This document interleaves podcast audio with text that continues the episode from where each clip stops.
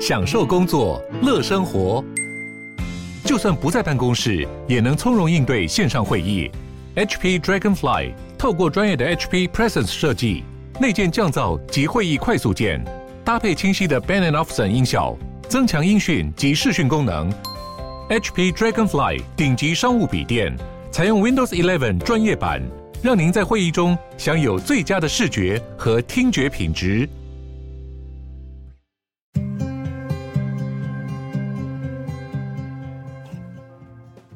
鲨鱼，带你关注那些有流量却没声量的有趣资讯。用十分钟的零碎时间，一起跟上这个永远跟不上的世界。首尔造成一百多人死亡的踩踏事故，震惊了全世界。很多人都非常惊讶，人挤人踩死人的事情确实是有的，但是死亡率这么高，倒是让大家始料未及。从那一晚以后，梨泰院不再只是那个以偶像剧闻名的地方，而是就此染上了浓浓的血腥味。星期六晚上走着走着，很多人渐渐地感受到无法移动，甚至无法呼吸。本该是个欢庆的日子，最后却变成举国哀悼的惨况。根据目前所知，随着万圣节在韩国越来越多人庆祝，再加上疫情的缘故，过去两年万圣节活动都几乎停办。今年是韩国把人数和口罩限制取消的第一个万圣节。导致这个万圣节活动异常的盛大，很多人甚至为了参加万圣节活动，从南韩的别的地方买飞机票过来参加。另外，也吸引到了正好去玩的观光客来共襄盛举。从附近住宿爆满的状况来看，其实早就可以预知到这个人潮的数量。基本上当天几乎没有任何的人数控管策略。首尔人其实对拥挤的人潮也并不陌生，毕竟首尔也是容纳了一千万的人口，通勤时间的地铁也不乏推挤，所以大家意识到问题的时候为时已晚。很多人都是在听到频繁的凄惨尖叫以后，才发现原来那不是在狂欢发酒疯。很早就有人打电话叫救护车，是在晚上的十点半左右。但是路上挤成那样，连救难人员都很难靠近，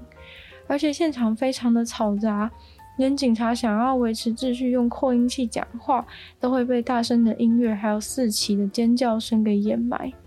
这次伤亡的人年纪都很小，多半是二十岁的年轻人，而一百五十四位死亡当中，包含了二十六位的外籍人士。包含了美国、中国、伊朗、泰国、斯里兰卡、日本、澳洲、挪威、法国、俄罗斯、奥地利、越南、哈萨克和乌兹别克的人。目前还有一位的尸体尚未确认身份。总共是有五十六位男性和九十七位女性死亡，当中还有六位国高中生，还有三位老师。韩国的内政部长表示，星期天还送了大批的警力到首尔的另一处，因为很可能因为这起事件产生了抗议活动。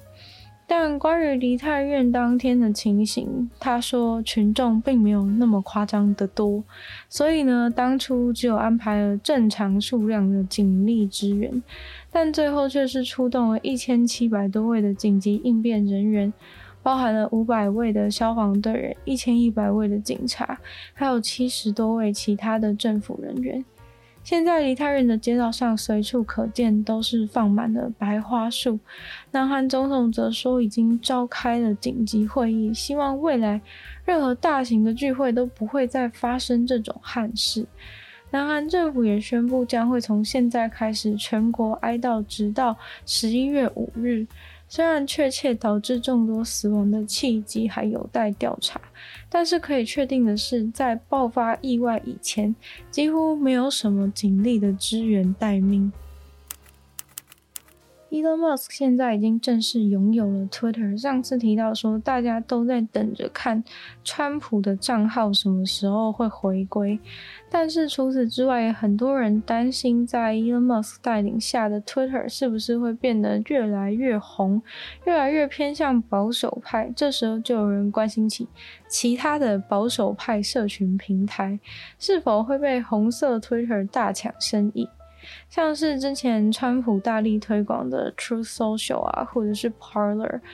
但真相其实更加残酷，就是那两个社群平台从一开始其实就很少人用。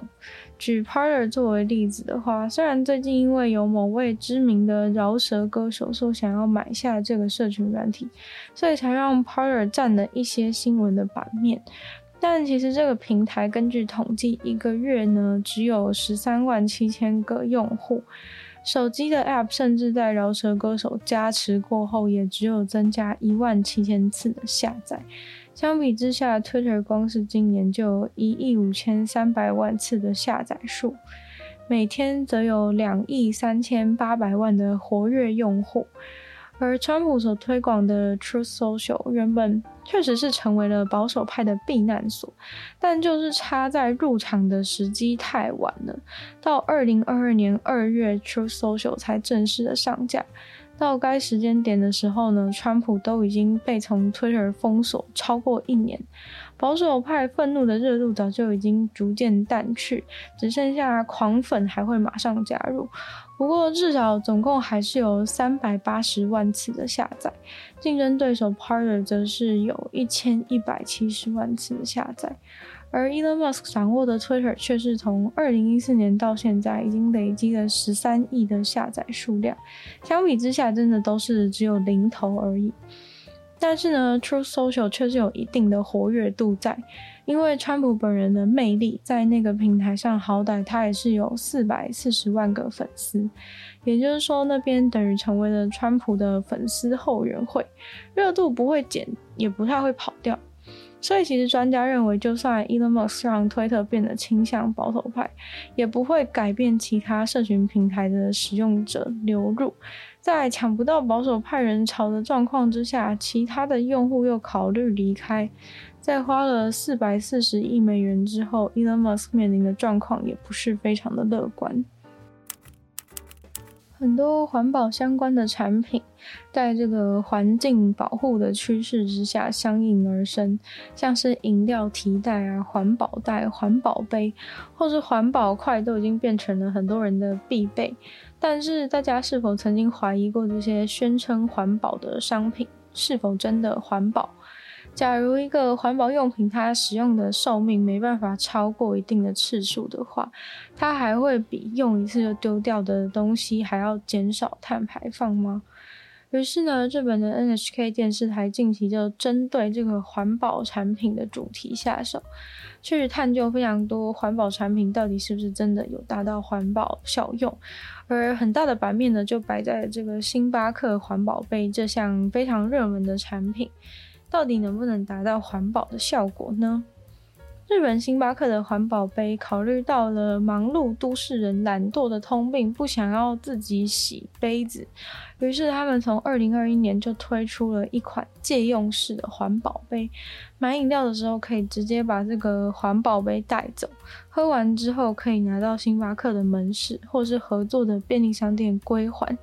之后呢，会统一送到合作的工厂，统一清洗后，再次送回到星巴克的门市来使用。但是其实环保杯从制造到用完，再拿去还，再运到工厂，再清洗，再运回星巴克的整个过程当中，感觉是增加了不少的碳排放。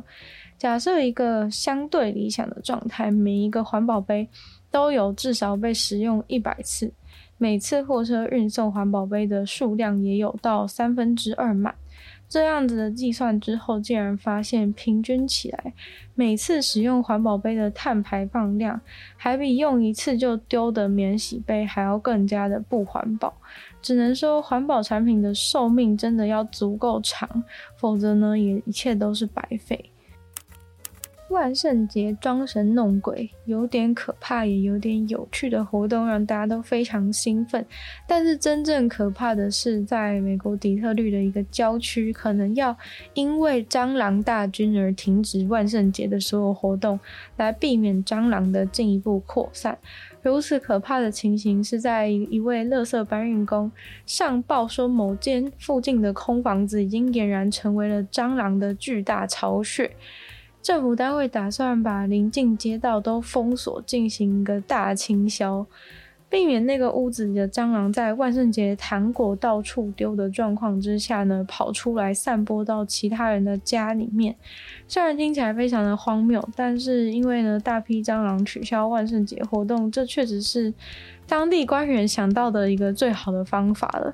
因为就算是人走在路上呢，能够把很多蟑螂踩死，但是随着人的流动，也很有可能有蟑螂攀附在你的身上，跟着你回家，那就真的是比万圣节的鬼还要更恐怖的状态了。今天的鲨语就到这边结束了，再次感谢订阅赞助的会员：Ian、大龄男子 James、Jason、K U N、毛毛。要么大家这个力还有 Z Z 都希望其他愿意支持鲨鱼创作的朋友，可以在下方找到 Patreon 的链接，里面有不同的会员等级，还有不同的福利给大家参考。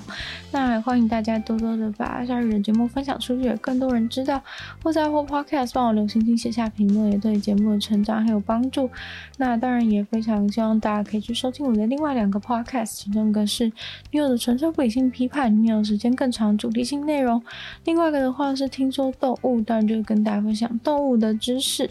那就希望大家可以订阅我的 YouTube 频道，追踪我的 IG。希望呢鲨鱼的节目可以继续在每周日四我跟大家相见。那我们下次见喽，拜拜。